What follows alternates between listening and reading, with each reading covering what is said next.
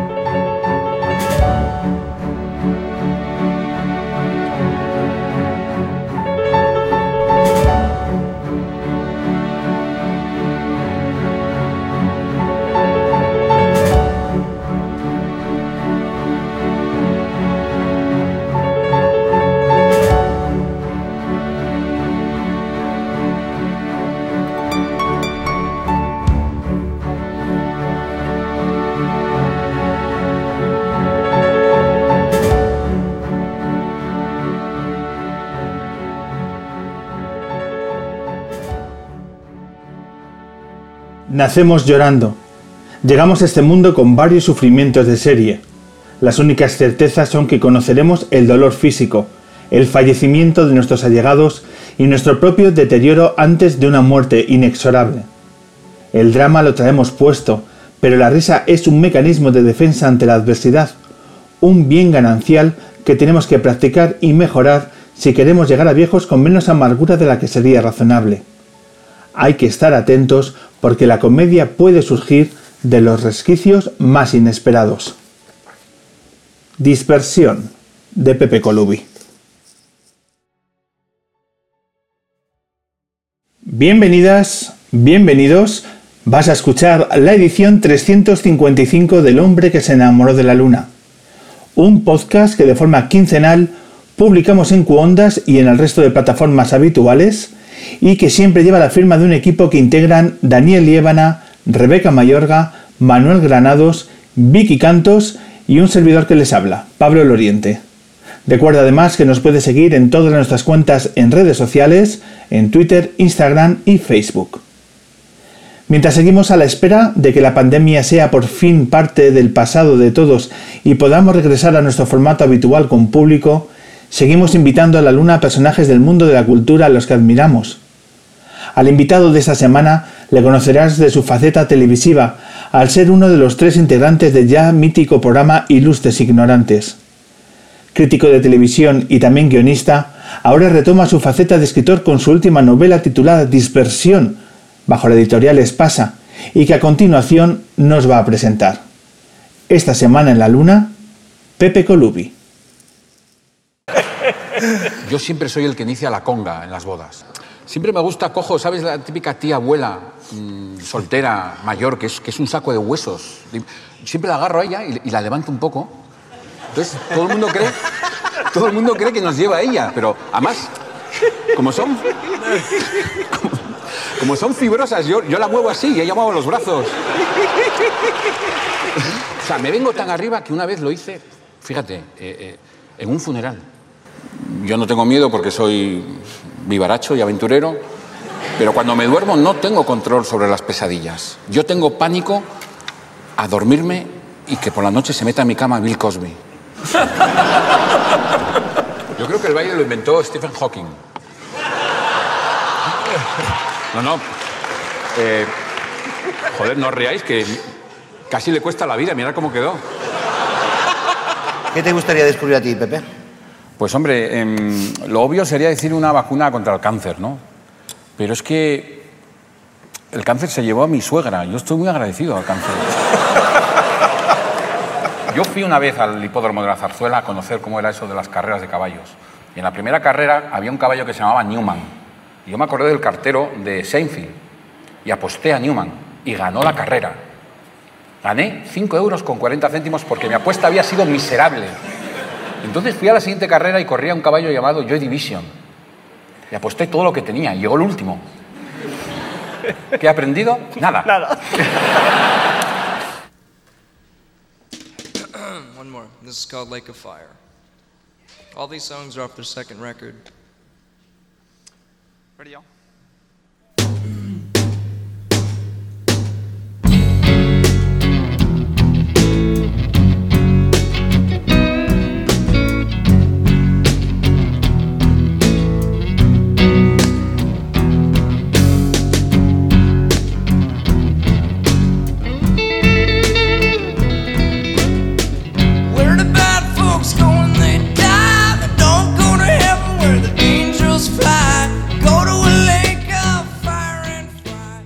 Pepe Colubi, bienvenido a una nueva edición del hombre que se enamoró de la luna. ¿Qué tal estás? Pues muy bien, encantado de, de estar en la luna con ese hombre. ¿Dónde estás? ¿Desde dónde nos, Estoy dónde en, nos encontramos? en Esplugas de Llobregat, en mi casa, al lado de En Barcelona. tu casa. ¿Has pasado este, este tiempo, este año tan complicado por allí, por, por Esplugas? Sí, claro, en casa. eh, bueno, viajando lo justo por motivos de trabajo para grabar el, programa que hago, Ilustres Ignorantes, en Madrid. eh, pero, vamos, la mayor parte del tiempo en este ambiente.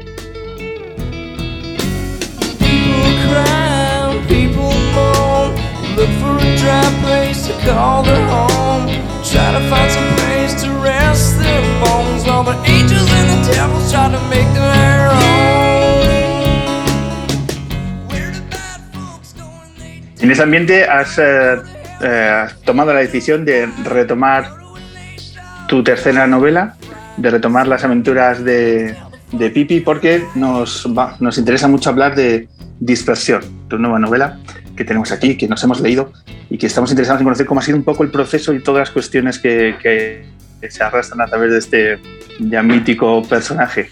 ¿Cómo ha sido, eh, Pepe, la decisión de retomar la- la escritura? Pues fue totalmente inesperada, porque después de las dos primeras, después de la primera era un fin en sí mismo. La, publiqué en 2008 y no tenía ninguna intención clara de, volver a publicar, o sea, de seguir con esa historia de las aventuras de Pipi, ¿no? Pero con el paso de los años, porque fue una cuestión de años, eh, empecé a recibir mucho feedback, sobre todo en, en Twitter. mm, y, y se lo debo a Twitter realmente, porque mucha gente empezó a preguntarse qué había sido de ese personaje y empecé poco a poco a modelar y pues de pronto todo encaja y vi la oportunidad clara de escribir sobre un tiempo determinado y ya me quedé contentísimo con la segunda, de nuevo sin ninguna previsión de escribir la tercera.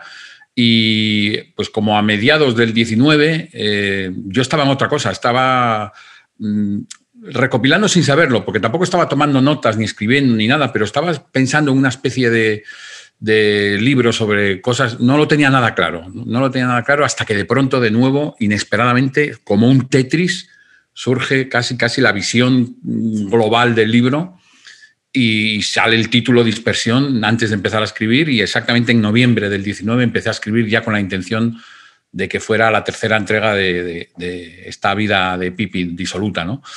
Y, y afortunadamente fue en noviembre del 19, digo, porque fue antes de la pandemia, porque en el momento de que llegó marzo, eh, yo me quedé como un poco en estado de shock, yo creo que como todos, y tampoco esos dos meses de confinamiento la novela avanzó significativamente.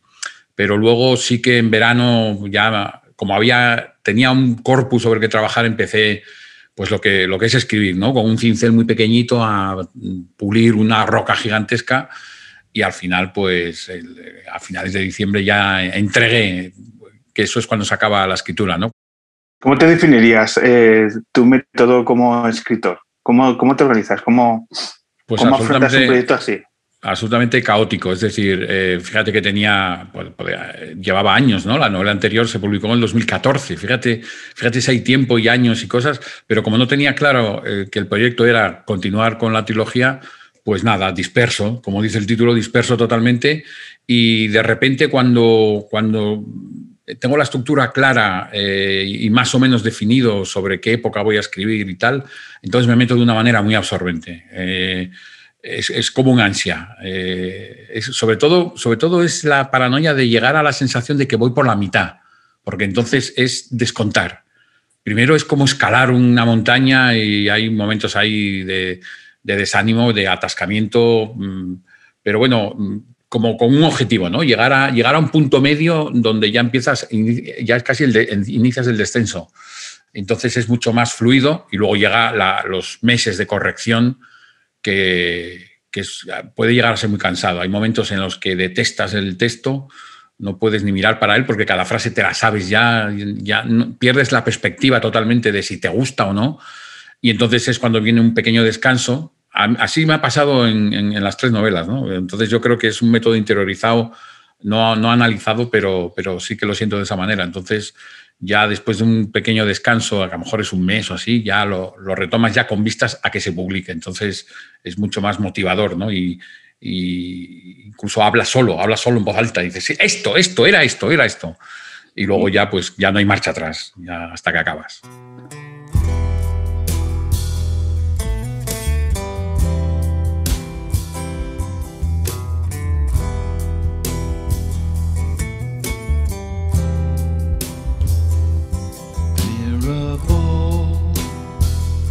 on the Jordan train. I was under sea up for air. I did not take. Ocean pop, where the seagulls cry. I remember flying.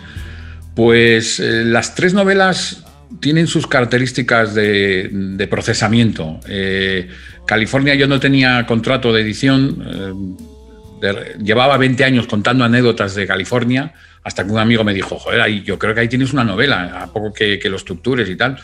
Y entonces me puse a escribirlo, eh, tenía mucho curro en aquella época, entonces en, huecos libres iba escribiendo, mm, me conseguí unas vacaciones casi de un mes para avanzar en lo sustancial pero luego tardé cinco años en encontrar editorial. O sea, fui rechazado cortésmente por cualquier editorial que puedes nombrar hasta que apareció de manera muy casual y muy tangencial Espasa y apostaron por ello.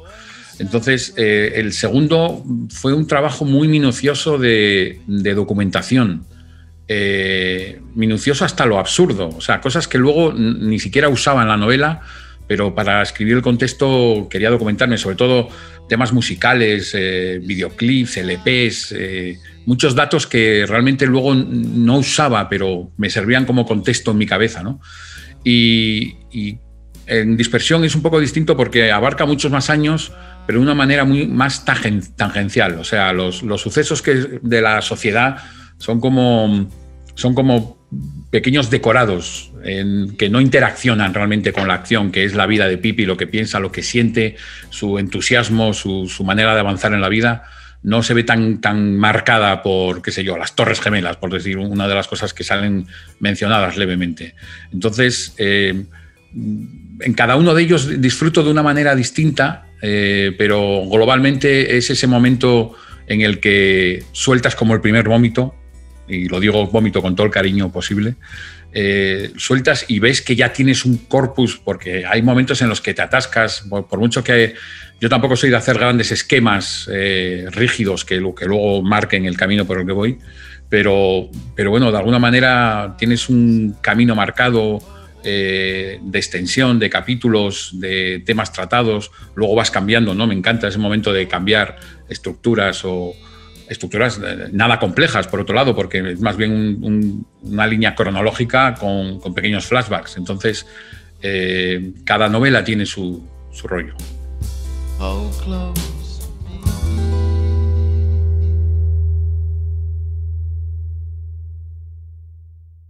Todo lo sustancial que ha ocurrido en cada una de las novelas está en las otras, eh, más o menos explicado. Eh, yo recomiendo, si alguien tiene curiosidad por empezar por dispersión, sin problema puede luego tomarse las otras dos, si tiene interés, como flashbacks, porque son absolutamente lineales. Eh, y, sí que lo que... si, por ejemplo, te leíste hace mucho tiempo California y Chorromoco, en dispersión también se explica someramente las líneas principales de, la vida de Pipi que han sucedido en las novelas anteriores. Entonces, se pueden leer en, desorden perfectamente, de manera dispersa. ¿Tú, Pepe, qué vicio tienes? A ver, eh, por primera vez en seis temporadas voy a impugnar la pregunta. O sea, realmente si es inconfesable, No lo podría decir. Bueno, pero se está pagando por hablar aquí. Cada segundo de mi mente, cada segundo de mi cabeza es inconfesable. Yo, yo miro, por ejemplo, a Cristina y todo lo que pasa por mi cabeza. Pepe, sería- es un programa de televisión, no. No te busques la noche. Pepe, ¿qué adicción inconfesable tienes? Vale, me gustan las mujeres mayores que yo, porque quedan pocas. Ya está. Y ya está, 30 segundos. Lo de Cristina lo puedes hablar luego. cuando 30 acabe el segundos, o- ojalá 30 segundos. ¿En qué época, en qué, en qué década vive Pipi dentro de estas páginas? Pues la novela arranca hacia 1993, más o menos, eh, con Pipi saliendo de la facultad. Eh, lo habíamos dejado acabando la facultad en, en la novela anterior y aquí sale de la facultad con el título debajo del brazo y con una sensación como de un poco de inocuo y cordial desánimo porque eh, siente que, la carrera no le va a valer exactamente para lo que él quiere hacer en la vida, que es muy poco. Él tiene muy poca ambición y quiere ir sorteando la obligación de trabajar todo lo que pueda, trabajando lo mínimo para pasarlo bien, para eh, trabajar para vivir. Eh, sin grandes ambiciones, no tiene grandes aspiraciones de, de- de escalar en la posición social. Él, tiene una idea muy hedonista de la vida y entonces le van saliendo trabajos. Él no dice que no a nada, pero lo lo re- rebaja ¿no? la expectativa creada sobre él. Entonces va colaborando en pequeños medios de comunicación, en, en revistas, en, en radios locales. eh, trabaja como camarero si hace falta para redondear un sueldo y tiene un colchón importante que es eh, de vez en cuando la ayuda puntual de sus padres. Cuando, cuando realmente aprieta el tema, pues están ahí eh, para apoyarle. Eh, y él tiene, le salva de alguna manera cierto remordimiento, ¿no? En, en- en pensar que les ha fallado de alguna manera, aunque sabe que cuenta con su apoyo incondicional. Entonces, es una sucesión de avatares, de, maneras de encarar problemas y de caminar muy a su pesar hacia la madurez, porque la vida laboral te, trae decepciones, te trae desencuentros, te trae grandes alegrías, te trae bajones, luego está la vida social, desengaños, eh, eh, también pérdidas de seres queridos, pero siempre en un ámbito de optimismo, como digo yo, injustificado, porque el optimismo a poco, a poco que lo diseccione se convierte en pesimismo. Eh, muchos rasgos de la personalidad de Pipi que te hace empatizar de una forma muy rápida y yo creo que además muy generacional. Cuando hablas del hedonismo, yo interpretaba ese hedonismo como un hedoni- hedonismo low cost, ¿no? Muy marcado por la precariedad de esos trabajos que estás aplicando y que yo creo que estamos envueltos en una generación en la que hemos vivido como una percepción casi de privilegio el hecho de tener cierto margen de disfrute que a lo mejor la generación de nuestros padres no han tenido, pero con un sello muy, muy precario. Y eso está mm, de una forma muy perenne en la vida de Pipi. Sí, me encanta lo de, me lo voy a apuntar, lo de eh, hedonismo low cost, porque realmente es una cosa así. Eh, él no tiene grandes ambiciones y con lo cual no tiene grandes ingresos. Él va viviendo mes a mes y su, su sentido del, del, del ocio, por decirlo así, lúdico, es también acorde a sus ingresos. Entonces a él le vale, eh, él entra en un bar, está sonando una canción que le gusta y siente una especie de plenitud eh, absoluta, ¿no? Eh, Regada con cerveza si hace falta, o si no, él, solo con la música ya tiene una relación especial, que es como, es como un personaje más de, la novela. Entonces, los 90, en los 90 había mucho dinero, pero había mucha precariedad también. Entonces, se podía vivir más o menos bien con trabajos precarios, con la asimilando la incertidumbre que eso provoca, ¿no? Eh, eh, Fíjate, ahora estamos en una pandemia que ha, parado todo de golpe, pero eh, en los 90 podías estar colaborando en un sitio, al día siguiente eh, te podían echar, bueno, en los 90. eh, eh, quiero decir, quiero dejar claro que en cualquier década ha pasado esto y seguirá pasando. Entonces, hay una precariedad como la tiene en el ambiente, hay una especie de desánimo generacional que, que viene de los coloridos 80. Los 90 al final son una especie de transición entre el colorismo y el futurismo del 2000. Es una época pre-internet también, con lo cual es todo mucho más epidérmico, lo cual no quiere decir mejor, pero sí que hay eh, uno, de los temores que había eh, a lo largo de los 90, sobre todo en la segunda mitad, era el efecto 2000. Fíjate qué ridículo nos suena desde ahora, pero qué cantidad de millones se gastaron los gobiernos en, evitar una especie de peligro futurista que sonaba a rebelión de las máquinas, ¿no? Y sin embargo, pues bueno, eh, la gente lo, lo pasaba lo mejor posible.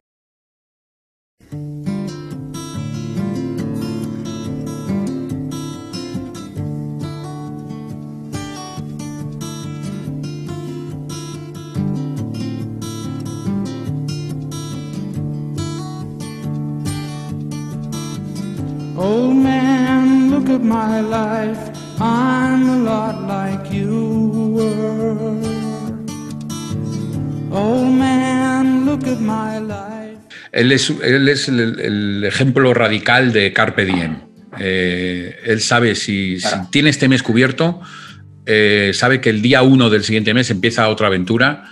Eh, y por eso él va como recolectando y luego se va justificando continuamente de que se merece pasarlo bien. Eh, el esfuerzo que realiza eh, para ganarse la vida eh, tiene que compensarse de alguna manera. Entonces, a veces se mete en gastos de más, ¿no? Hay un momento que hace un viaje a, Londres y es un, es un viaje como, como de supervivencia total, pero él quiere vivir la aventura de estar una semana en Londres, va a casa de un amigo de prestado, va en autobús desde España hasta Londres, eh, allí tiene el dinero justo, vamos, para, para comer y, tomar una pinta al día, se pasa el día paseando, totalmente de paseante, sin hacer ningún tipo de actividad, porque no tiene pecunio, pero él está absoluta y totalmente feliz en su, en su soledad y, y se agarra como un clavo ardiendo a cualquier oportunidad de pasarlo bien.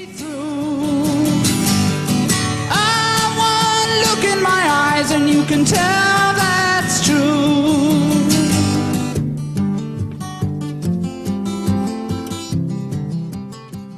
Bueno, eh, yo siempre digo que yo creo que a mí me ha ido mejor que a Pipi en la vida en general, en, cuanto a, ingresos y a, realización. Pero yo creo que él se lo ha pasado mejor, eh, porque él tiene esa especie de, superhéroe, es un superhéroe imbatible en cuanto a, a optimización de los recursos. Eh, con, poco está muy feliz. Por ejemplo, hay, hay, un, hay un, pasaje en la novela que, que, puede vivir en una casa porque está cuidando de la casa. Eh, es la mínima aspiración para, para, no tener que compartir piso ah, como, como estaba compartiendo piso hasta ese momento.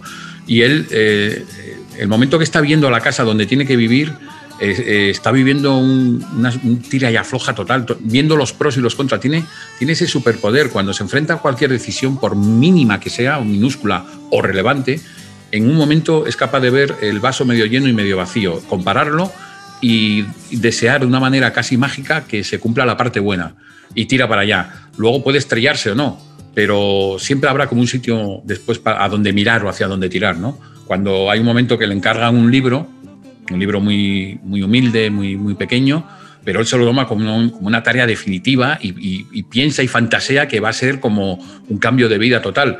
Luego no lo es, pero le da ese, ese trecho durante el cual se hace la ilusión, le sirve y la alimenta.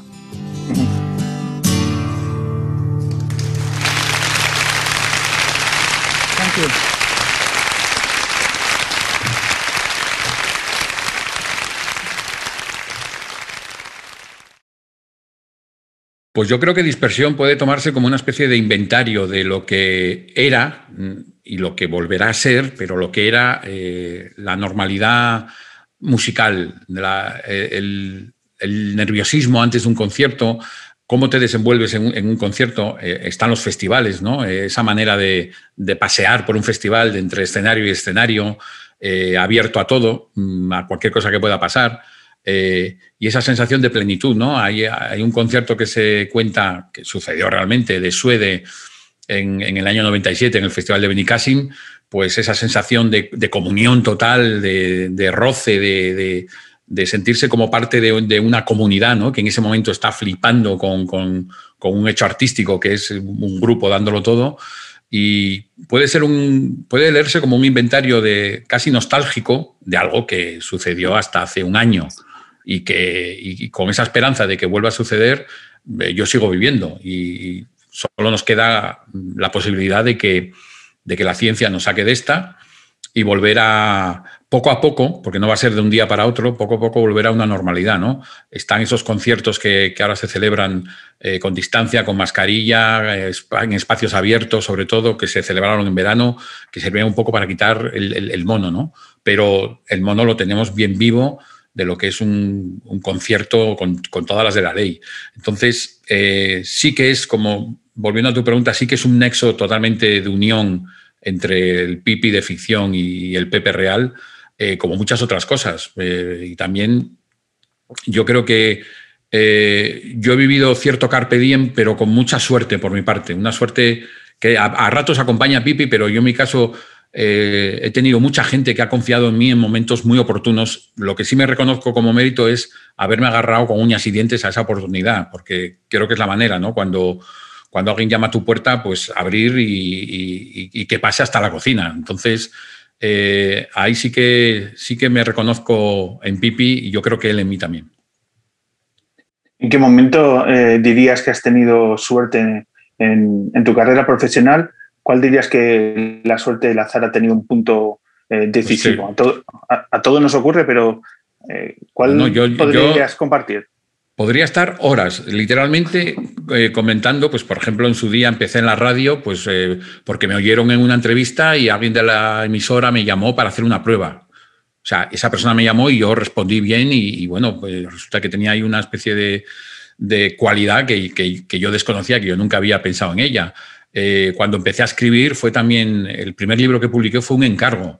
Yo hacía reseñas de, rock y de discos y me, y me, encargaron un disco sobre, un, perdón, un libro sobre tribus urbanas. Un encargo para empezar, o sea, la suerte es tremenda. Y podría seguir así, pero claro, el último gran golpe de timón de, que me dio la vida fue eh, Ilustres Ignorantes. O sea, sin ser yo un humorista definido como tal, ni sentirme yo humorista 100%, pues de pronto me llaman para un programa que en principio era, era de corto recorrido, era un programa mensual que se hacía en Canal Plus eh, en el 2008 y, resulta, bueno, pues que una serie de conjunciones químicas eh, y de gente que ha seguido creyendo en el proyecto nos ha llevado a, continuar con él. Entonces, eh, que me llamen para, que me llamaran para eso es un acto totalmente de suerte. Que esa persona que me llamó tuviera los datos o, la fe de que yo podía servir para eso, es un acto totalmente que tiene que ver con la suerte. También yo tenía una trayectoria como escritor, como periodista, si quieres, pero entre los millones de personas que podían haber llamado, me llamaron a mí. Yo ahí lo, considero una mezcla de, suerte y luego aprovechar el don. Por seguir hablando entre las similitudes entre Pipi y Pepe, yo eh, te apuntaría una diferencia. Ahora me dices si, estoy equivocado o no. Eh, Pipi no mira eh, la situación política, social que, por ejemplo, tú compartes en, redes sociales, en Twitter por ejemplo, la monarquía le da absolutamente igual, aparentemente. Eh, a colación de esto, eh, claro, a Pipi, que el hecho de que un rapero entre en prisión, ¿no? yo hacía también el ejercicio de llevar a Pipi a nuestros días. Me preguntaba cómo Pipi podría soportar un confinamiento. A lo mejor con ese hedonismo low cost le valdría tener la televisión delante y podría salir adelante, me, imaginaba yo. Pero claro, yo me preguntaba también si hoy en día podría como ser amante de, la música, ¿cómo viviría Pipi? Y también, en realidad, te estoy haciendo una pregunta a ti. ¿Cómo viven nuestros días de que un artista esté entrando en prisión por motivos de eh, unas letras o unos tweets publicados? Con tu relación con el mundo de la cultura, ¿cómo, cómo vives este momento? Bueno, pues me parece absolutamente deleznable. o sea, me parece eh, pues un, un, sistema que está totalmente dañado y que tiene una actitud rancia totalmente y, de eh, atentado contra la libertad de expresión. Es que es, tan obvio la jugarreta que están haciendo con Hassel que, casi, casi da rabia, ¿no? Da rabia porque estás viendo la jugada, la estrategia, el acoso eh, y la manera en la que han actuado, eh, avisando además que iban a detenerlo, que iban a encarcelarlo, cómo están actuando, cómo está actuando la policía en la represión de, las manifestaciones, o sea, siguiendo un esquema eh, casi infantiloide de provocación y de, eh, y de, usar las imágenes en contra de los manifestantes.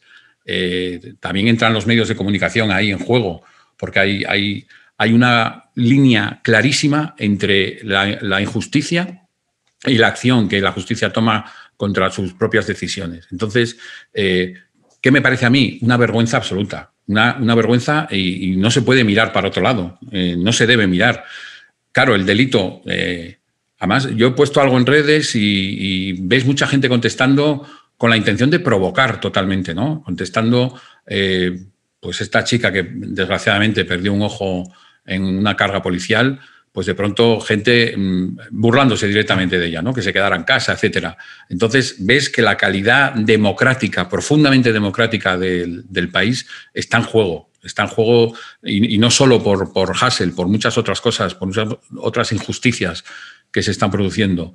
Y, la declaración en redes, por ejemplo, la no la declaración, la, las imágenes de las cargas de la policía deberían hacernos sentir una profunda vergüenza y justifican la rabia. Justifican totalmente la rabia. Eh, decían ayer Mauro Entrialgo, ¿no? Un tuit eh, perfecto que, que si estás viendo cómo la gente, cómo los policías apalean a la gente y me vas a llorar por unos contenedores, pues nada, pues vete a la mierda, ¿no? Y entonces, eh, bueno, podría seguir así un rato.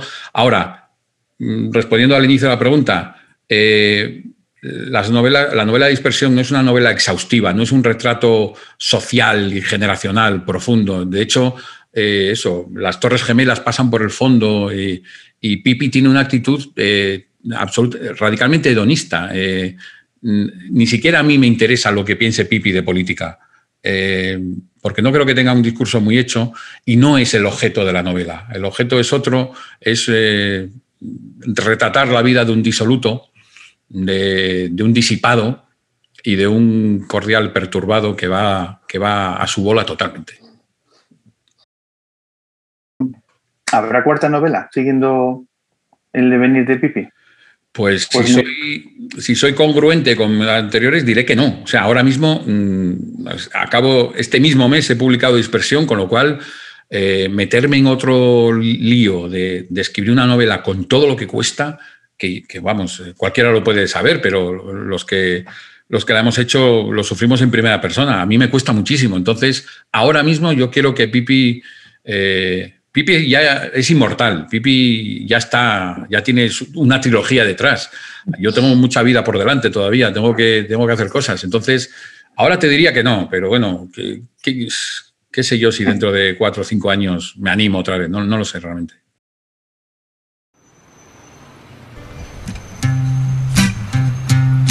For you I was a flame. Love Here's a losing game. Five story fire. Yeah. You can't love. Here's a losing game. Why I wish I never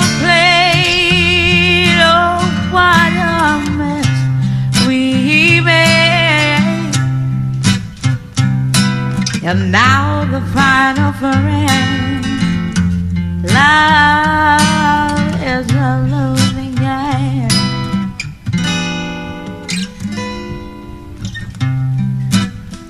Played out by the band. Love is a losing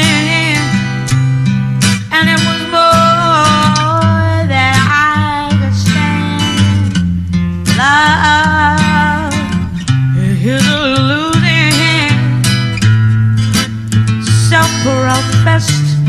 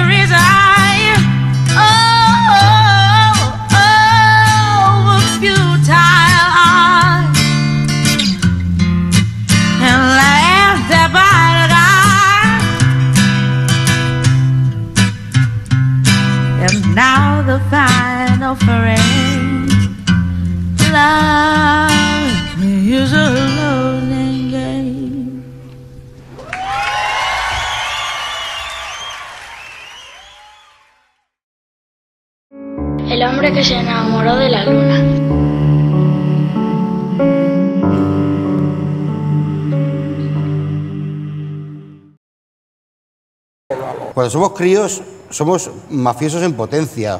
O sea, el dueño del balón. Joder, juegas al, al fútbol en la Bueno, jugabas al fútbol en la calle y, y el dueño del balón era el puto mafioso de. El balón es mío, se juega cuando yo quiera. Tú, gordo, no vas a jugar al balón. ¿Ya eras gordo? Eh, era. Era menos gordo. Porque era más pequeño, claro. Yo creo que el primer posturio que hacemos en la vida, la mayoría de todos, eh, creo que es cuando tenemos, pues bueno, dependiendo cada uno cómo empiece. Y yo creo que es el primer día que llegas a casa, que a lo mejor te has tomado algo que no controlas, llegas con una tajada como un piano y te crees que tus padres no se van a dar cuenta que tú vas borracho. No has llegado borracho nunca a casa y el primer día que llegas borracho te piensas que tus padres son gilipollas. En nuestro colegio, por ejemplo, si había un niño que era diferente a los demás, eh, íbamos a por él y a machacarlo y, para ti y para ti. En mi clase, por ejemplo, éramos 44 personas. Sí, sí, sí. Sé, sé lo que hablas. Vale, Sí. 41 18, siempre. sí. 18 niñas, 22, o sea, más niños que niñas, pero la mayoría de niños gordos. Y, y me acuerdo que había un chaval que era delgado, normal, ¿sabes? Y todos los días que llegaba empezaba, ¡delgado! Antes de publicar la novela, le compartiste el texto con, con Coronas y con Cansado. No, no les quise meter en ese compromiso. Eh, les regalé el libro nada más salir, por supuesto, pero no, no, no quise meterles porque, porque es un muy tema eso. Eso de a quién, a quién le das el libro, porque eh, cuando das un texto en el que has volcado tanto trabajo, eh, hay, que- hay que escoger bien a quién se le da, porque la respuesta puede ser, puede ser tremenda, en el buen sentido o en el malo pero a lo mejor esperas una respuesta muy, muy pormenorizada y, y es muy genérica o, o tardan en leerlo. Es, es- es un- es una cosa que, por ejemplo, a mí no me gusta nada que hagan conmigo, que me den un manuscrito para ver qué opino, es algo que me, que me llena una responsabilidad que, que no, que, no, que no asumo bien. ¿Cómo es tu relación con ellos? Pepe, después de... ¿cuántas y Cansado? Sí, ¿cómo es, ¿cómo es vuestra relación? ¿Cómo es vuestro trato en el día a día? Pues amistad total. Yo creo que es uno de, las, de los hechos eh, que han llevado Ilustres a estar donde está ahora mismo. Eh, no tenemos ensayos, que es algo que, que también muy clave en, que el programa mm, se aguante también, eh, porque yo creo que los ensayos en televisión erosionan mucho el, producto final. Entonces, cada vez que nos vemos es una fiesta. La- el tipo de grabación también es muy cómodo porque grabamos un, par de veces al mes, dos días seguidos grabamos cuatro programas. Entonces no hay esa, esa especie de erosión. También hemos hecho, hasta que se podía, una gira por teatros que nos ha unido todavía más, porque hemos, eh, hemos estado por, por- por- toda España llenando teatros y pasándolo bien, con grandes cenas después de cada función. Y, es de confianza total eh, y de alegría. Entonces, ¿qué puedo decir? Eh, a Coronas ya lo conocía de antes de Ilustres, eh, a Cansado había coincidido alguna vez con él, pero, formar este trío tan indestructible me parece un lujo absoluto y, insisto, clave total de- del éxito de Ilustres. Todos tenemos eh, pues muy cercano la, imagen mediática tanto de Coronas como de Cansado, pero te pregunto qué podrías compartir, que nos podrías sorprender de su personalidad fuera de las cámaras, eh, tanto de uno como de otro. Hombre, si, si no se pudiera compartir, no lo compartiría, evidentemente, pero vamos, yo creo que eh, destacaría, por ejemplo, lo cariñosos que son. Yo también, ¿eh? pero eh, la manera en que se preocupan. eh, Corona es muy besucón, bueno, ahora con la pandemia es muy abrazar, muy, muy, muy oso amoroso y, bueno, cansado siempre sorprende, eso es, su lado público, pero por, la, por la cultura que tiene, la preparación y sobre todo la curiosidad que tiene por las cosas, eh, llama la atención, pero, pero es muy reconfortante eh, sentirse querido y protegido por un círculo tan, tan potente. Una vez le hice un, le hice un, él, él lo negará, claro, le hice un, cañi- un cañito a Guti. En una pachanga, le- digo, mira Guti, y le hice, Pero yo de lo que estoy más orgulloso es de, de- de lo que me siento más, más orgulloso. Es de, de mis, Es que no cuela. Iba a decir de mis hijos, pero es que no cuela. ¿Has participado en algún partido contra la droga?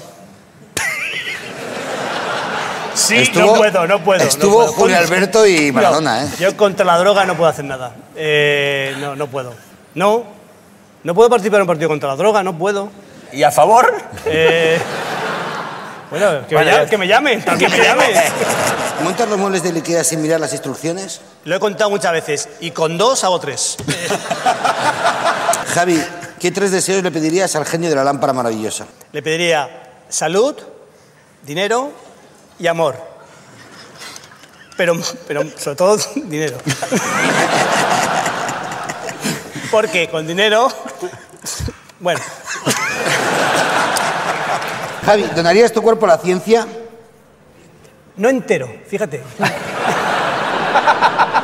Yo es que soy muy. ¿Qué parte no? O sea, yo no donaría ni el páncreas, ni el páncreas, ni el hígado. No estoy satisfecho yo de mi hígado ni de mi páncreas. Igual que el resto de mi cuerpo, Qué digo, ole, persona, ole, ole, ole, ¿eh? Muy leal. ole, a nivel, a nivel testículo, lo que tú me digas, estoy encantado. Las rodillas, digo, ole las rodillas. Yo las rodillas, digo, ole, ¿cómo? O sea, voy caminando así por zona lo mejor que es un poquito que baldosas que tal, digo, ole, ole, ole.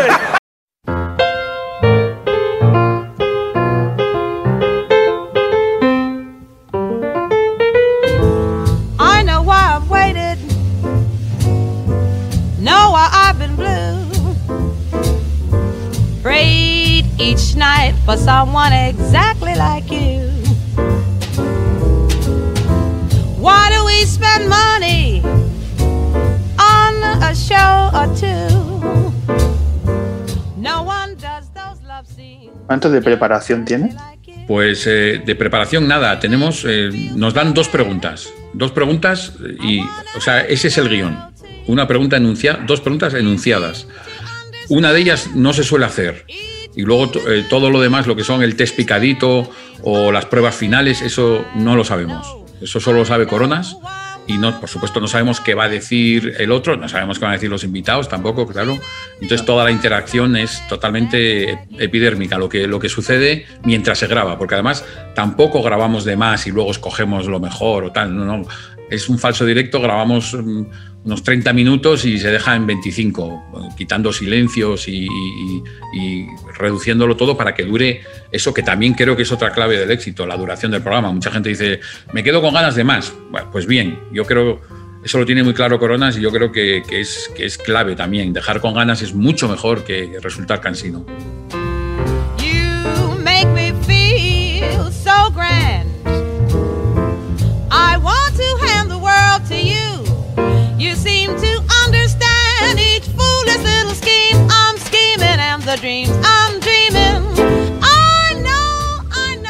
Claro, desde dentro no parece tan milagroso, desde, desde fuera sí, y, yo soy capaz de ponerme desde fuera, porque en la tele es, rara avis, ¿no?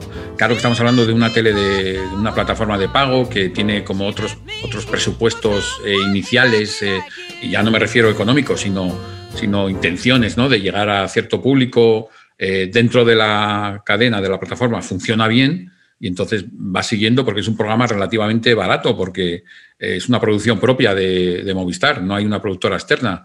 Y entonces, claro, mm, tal como nació, es que parece como un plan premeditado que no se podría prever, pero que empezara siendo mensual, que luego durante años fuera quincenal, que pasáramos por, por el- la transición de grabar en plató a grabar en la sala Galileo durante años como eh, cocinando a fuego lento, después pasamos a teatros.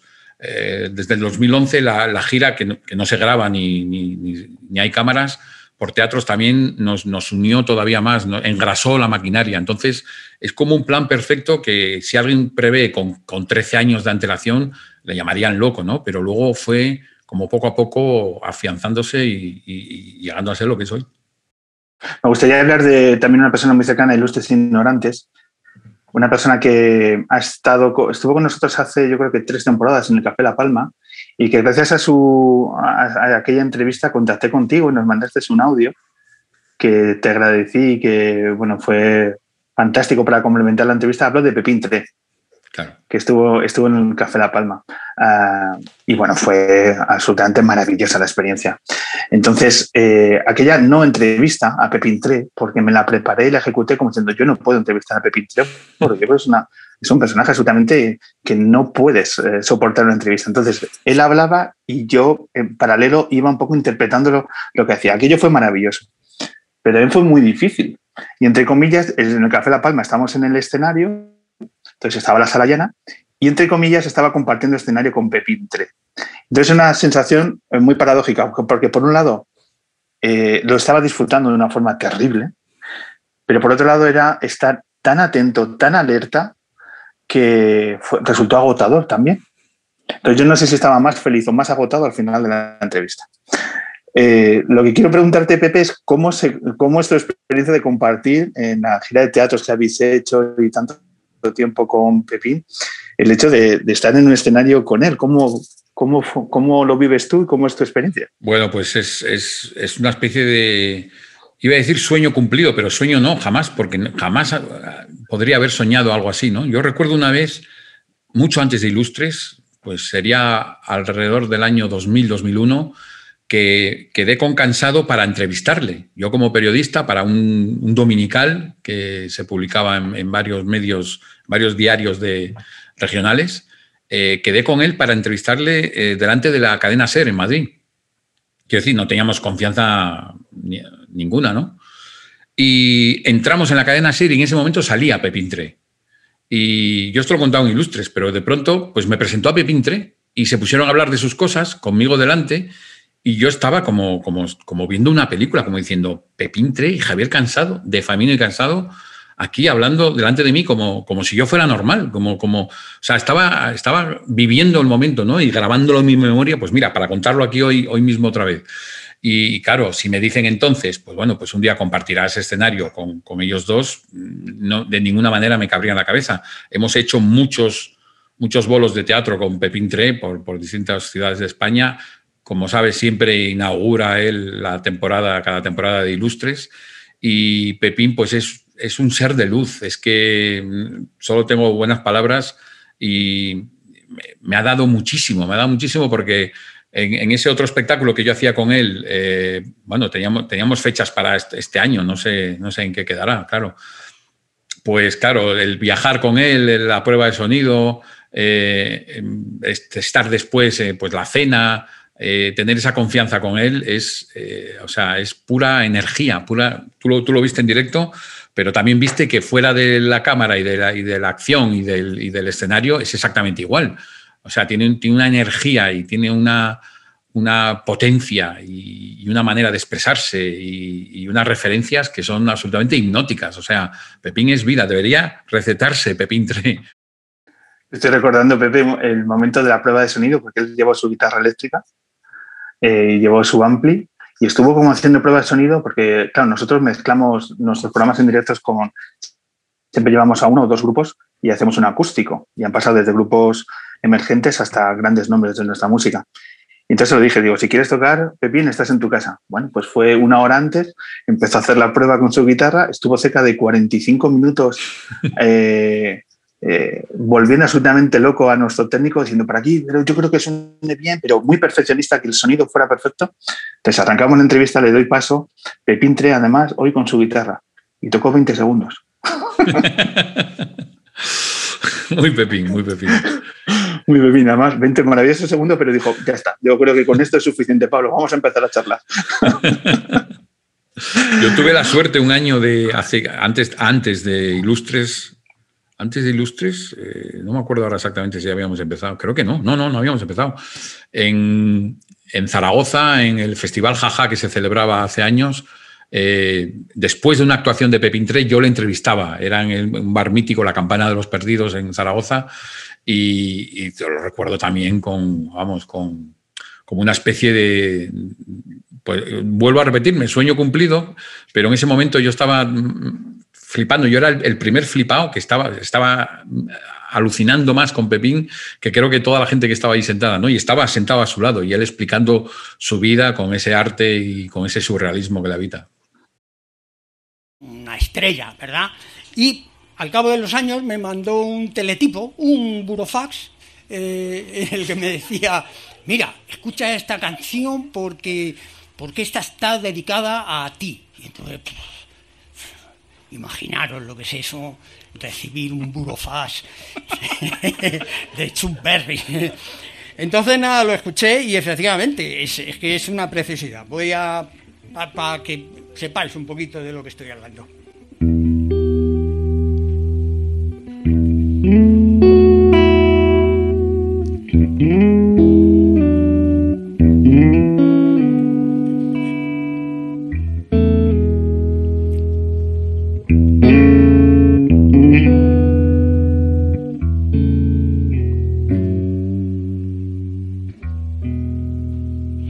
You gotta have my one of that your eggs on the morning I see the trilling of your whole plate. I give a little lady. Her papa maybe likes a light. Oh baby Una canción corta, preciosa. Y traducida. La traducción de esto que es una preciosidad era hay que ver qué amigos somos y que somos de lo más amigos que se puede ser dentro de una cadena de montaje. Mm, Como recuerdo nuestros abrazos. Ahí.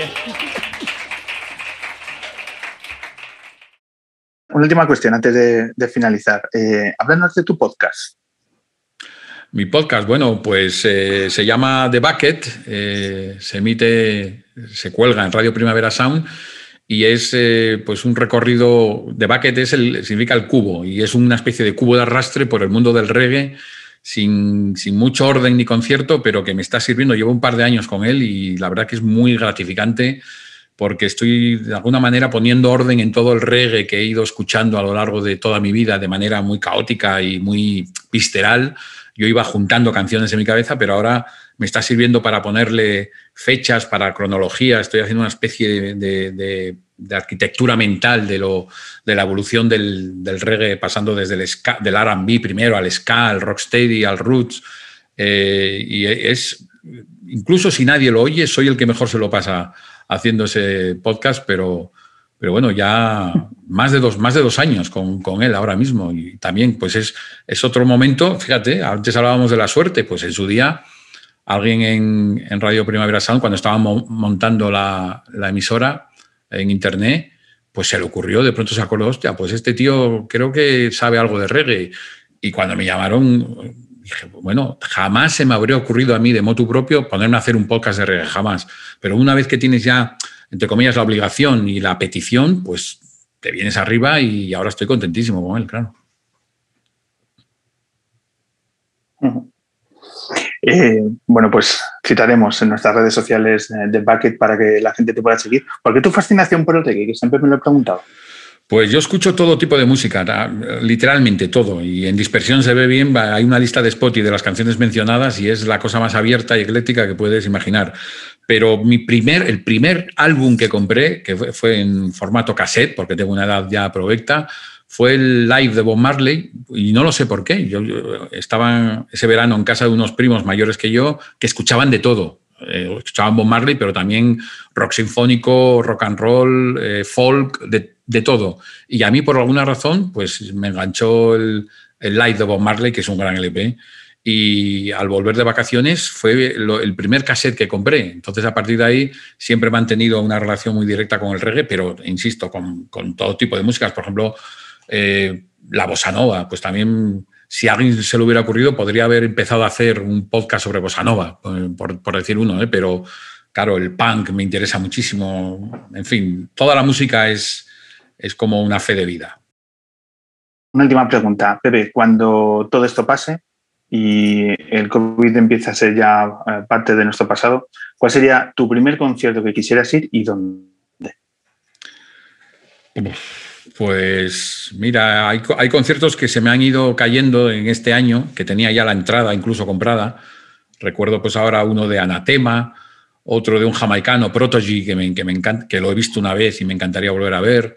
Eh, el de Iron Maiden, que, han, que han retrasado hasta junio, aunque no creo que se haga. Eh, realmente la sensación, aunque sea un concierto miserable de, con 15 personas y un grupo patético, eh, me llenaría tanto que, que- me vale cualquiera. Eh, me vale cualquiera.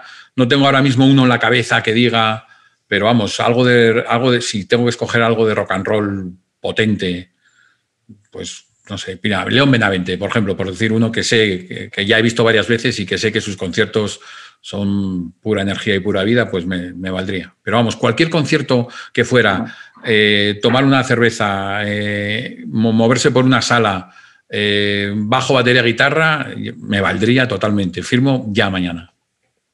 Pepe Colubi, autor de Dispersión de esta nueva novela. Muchísimas gracias por compartir estos minutos con, con nosotros.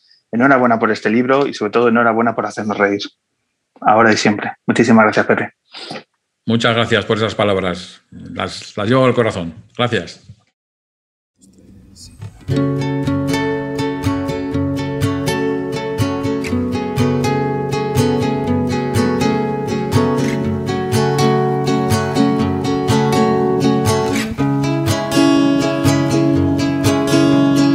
Va siendo hora de que nos digamos las cosas,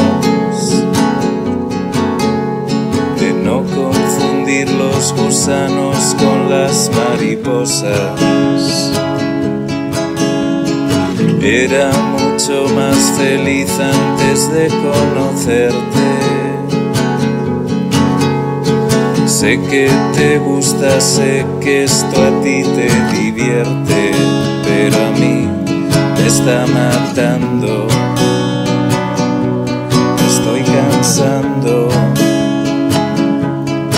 Pienso mucho, hablo poco, me he enganchado a un serial y cuando duermo además de solo lo hago mal. Y si estalla alguna guerra, iré yo de corresponsal. No es eterno, es un estado provisional. Ahora solo pienso en irme de vacaciones. En ir olvidándote en diferentes sesiones. Voy a subirme en todos los puestos de la feria. A preguntarme por qué esto ya no es Dan tanta pena. Bebo mucho, como poco, leo a veces la postal que enviaste hace unos años de Portugal. Y resisto como resisten